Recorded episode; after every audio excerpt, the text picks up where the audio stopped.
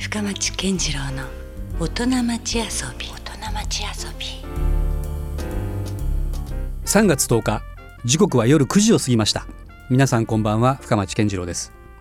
さてこの番組深町健次郎の大人町遊びは毎回革新的に働いて独創的に遊ぶという方をゲストにお迎えしていろんな話をお伺いしております、えー先週に続きまして今夜も天神コアとキャナルシティオーパにあります中西メガネ店の代表取締役社長中西正義さんにお話をお伺いしていきます、えー中西メガネ店は創業昭和3年のえー老舗メガネ店。えーオーダーメイドのメガネを中心にインポートの商品まで幅広く取り扱いえー芸能人もお忍びで通っているという名店でございます、えー今夜はですねそんな老舗を支える中西さんのプライベートなお話や、えーメガネ業界の現状までいろいろお話を伺っていきたいと思います。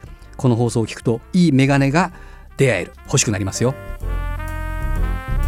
まあ、先週はいろいろなメガネの ABC をねいはい。ろいろ教えていただいたわけですけども、はい。まあ、やっぱりなんだかんだ言って自分が気に入ったものがまずやっぱり一番それが合う可能性が高いとはい。いうことですよね。うん。ただやっぱりどうしてもこうそのサイズ感とか、いざ装着した時に自分の顔のサイズに合わないとか、うんはい。鼻の高さにうん。合わないとかっていうのがどうしても出てしまいますよね。はい。そうした場合にはどのぐらいまでこう修正ってできるものですか？まず鼻元の調整に関してなんですけども、えー、大体眼鏡って透明なこうパッドって呼ばれるものが大体ついてるんですけども、はいはいね。それをですね、うん。えっと、うちではまあ手作りも行っているので、うん。一度そのパッドを取って、うん。その人に合った高さ角度のうん。パッドを作り直します、これは完全オーダーで作ります。なるほど。はい、で、うん。鼻元をきれいに合わせていくうん。っていうのが一つと、うん。あとは横幅がちょっときついとか、うん。緩いとか緩いとかありますいね。うものに関しても、これは全部調整でうんあの、まあ、フィッティングっていうんですけども、うん。調整で直すことが具体的に言うとそれはフレームをちょっと曲げたりとか、そうですね。熱をかけて曲げたりだとかします。そういうのできるんですね。できますね。うんで大体も限界はあるでしょでも。限界はあります。はい、ねもちろん。あまりにももサイズが違うものは ねそうですね。無理やり合わせることはちょっと難しいということでしょ大きすぎたりだとかするものに関してはやっぱりちょっと、うん、調整も難しくなるのかなとは思いますけど、まああくまでもそのまあ微調整うん、プラスアルファぐらい。そうですね。のところぐららいまでっていうことですか。はい。はい、そうですね、うん。はい、まあもちろんあとレンズとかの交換とかもいくらでもできるんですできますできます。あのまあレンズもいろんな種類のレンズがありますので、うんまあうんサングラス、はい。まあ通常色付きのものもあるしね。ね。うん。色付きのもの透明のもの、うんうん。反射防止コートって言って、はい。あのまあ撮影とかでも使えるよう、まあ芸能人のお客様とかも多いのであの撮影で使ったりする用のレンズでお願いしますとかそういった注文もありますし、うんうん。よくあのそういった意味で言うとレンズが入ってない場合もありますよね。そうですね。あの最近フレームのみの。そうですね。うん若い子たちは特にそうですけど、ね。はい。うん。フレームのみで使われてる方は多いですね。なんかねしばらくこうコンタクトレンズが普及した時には、はい。あメガネっていつかなくなるのかなと思ったりもしたこともありましたけど、はい、結局なんだかんだ言ってまだメガネ人気っていうのはねそうですね。根強いというか、はい。ね踊れるどころかっていう感じしますよね。うん。まあ、芸能人の方がまあファッションアイテムで使ううん。サングラスをかける、うん。おしゃれな眼鏡をかける、うん。その時のこう、まあ、ドラマとかでもね、はい。最近はよく対応されてるので、うん。まあ、そういったところから、まあ、眼鏡はまずなくなることはないんじゃないかなとは思います。ねえなんはいかそういうじゃこうまた将来も明るいぞと。そうですじはありますけどあのまあねいきなりまたまあメガネのこういろんな話をお伺いしてるわけですけども今日はですねまあそんな中西さんがまあ普段はじゃあ何を仕事も含めね、はい。どういう一日を過ごしてるんだろうというところからまずじゃあはい、ちょっと聞いてみたいんですけども、はい。どんな感じですか日常生活としては？朝がすごく早く、早寝早起きなんですよね。えーということは具体的に言うと？えー、と寝るのはですね、えー、と大体まあ10時から10時半をめどに寝るようにしてなかなかおばあちゃんタイムですよ、そうなんですよ。おじいちゃんおばあちゃんが寝る時間ですよ。にもう寝るんですか、はいそうです。だからまあ娘とか息子がまだ起きてるような時間帯にも私はもう寝る子供よりも先に？先に寝ますね。はい。それなんでですか、やっぱ一日の流れを考えて、うん。あと体にもやっぱすごく気を使ってるので、うん。あのやっぱりこう日の出日の入りってあるじゃないですか。あありますね、うん。まあもう体内時計にまあ昔から刻まれてるものですけどね、はい。うん。なのでまあ体のことを考えるとまあ早寝早起きはまあ絶対にしてた方がいいだろうなっていうのとど。そこに近づけようという、ですね、うんうん。あとはその方が、うん。頭がなぜか冴えます？まあ、確かにでも朝のそういうこう冴えてる時間の方が仕事もこなせそうな。そうですね。仕事量がものすごく増えます。びっくりするぐらい、なるほど、うん。通常の朝の1時間、うん。朝早い誰誰もいない1時間っていうのは、うん。普通の時間の多分3時間ぐらいの時間があると思うんですよね。集中できるし、はい、雑音入らないし、はい。うん。なるほどね。朝の午前中の時間は特に私は重要ですね。はい。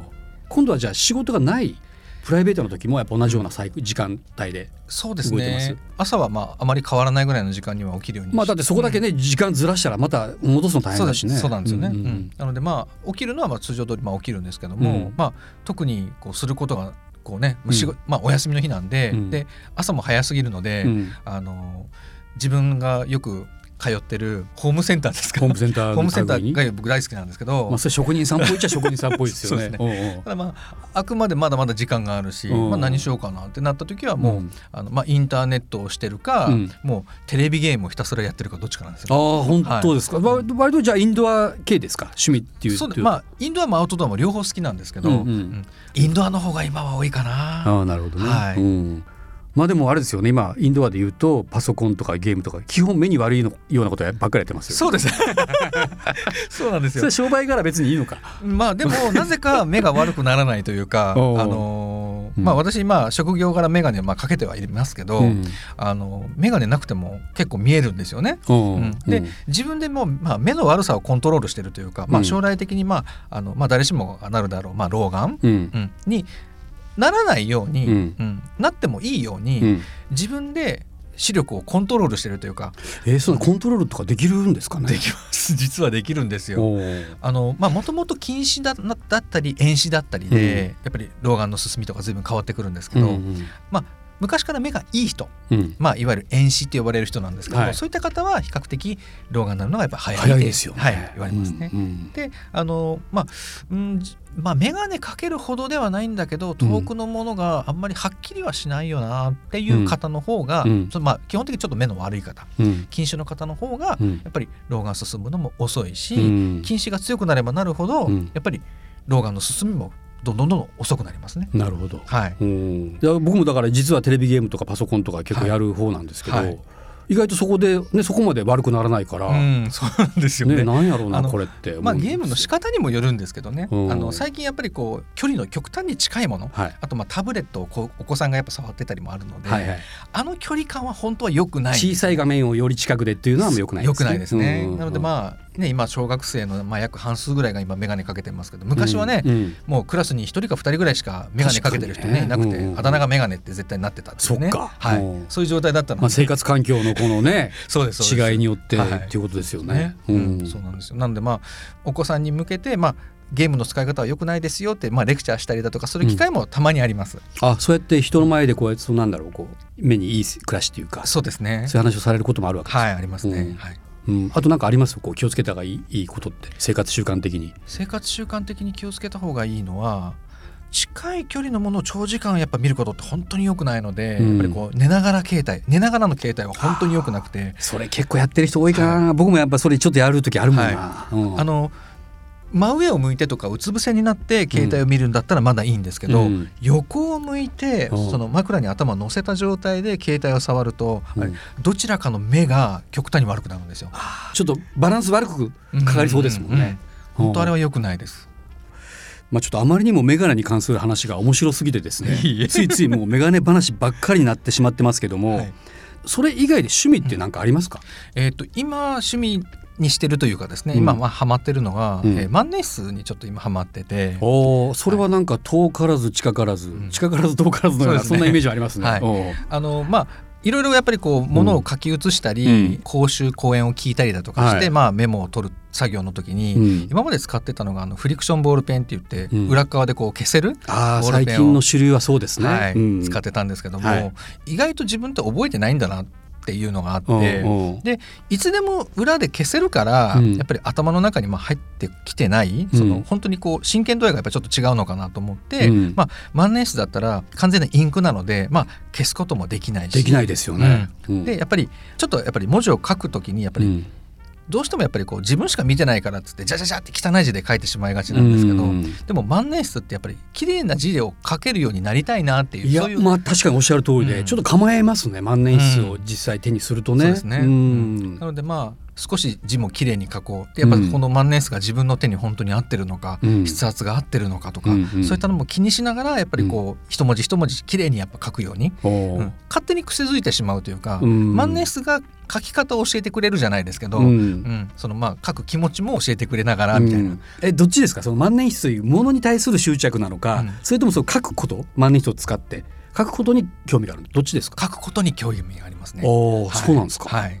えーじゃあもともとそういうなんかあの書いたりするっていうことが好きだったりはしたんですか？そうですね。うまい下手は別にして、うんまあちょっとした絵を描いたりだとか、うんうんまあ、絵って言ってもその、まあ、自分の場合仕事上、まあ、目とうん。多く付き合う職業なので、えー、と人の目をうん。目だけを普通の鉛筆うんで描いたりだとかっていうのがデッサン的な。デッサン的なおもの。ー。しかも超リアルに立立体的に描くっていう。パーリアリズムじゃないけど、はおー。そういうふうに、えーまあ、描くっていうのを昔よくやってたんですね。うん。うん。まあ、その流れからなのか、うんうん。まあそのまあ芸術的なものもすごく好きだし、うん。アート的なものもすごく好きなので、うん。まあそれもあって、まあ、万年筆うん。っていうのもあったのかなと思うんですけどもね。何を書きます万年筆を使って主に？主に。今ほらそういうことあのいわゆるこう会社の仕事の文書でもそんなに万年筆の需要が、うん。ないでしょ。すねはいね。むしろこうワープロじゃないけどもね、うん。そっちのデータだったりする,、から、うん。どうなんですか？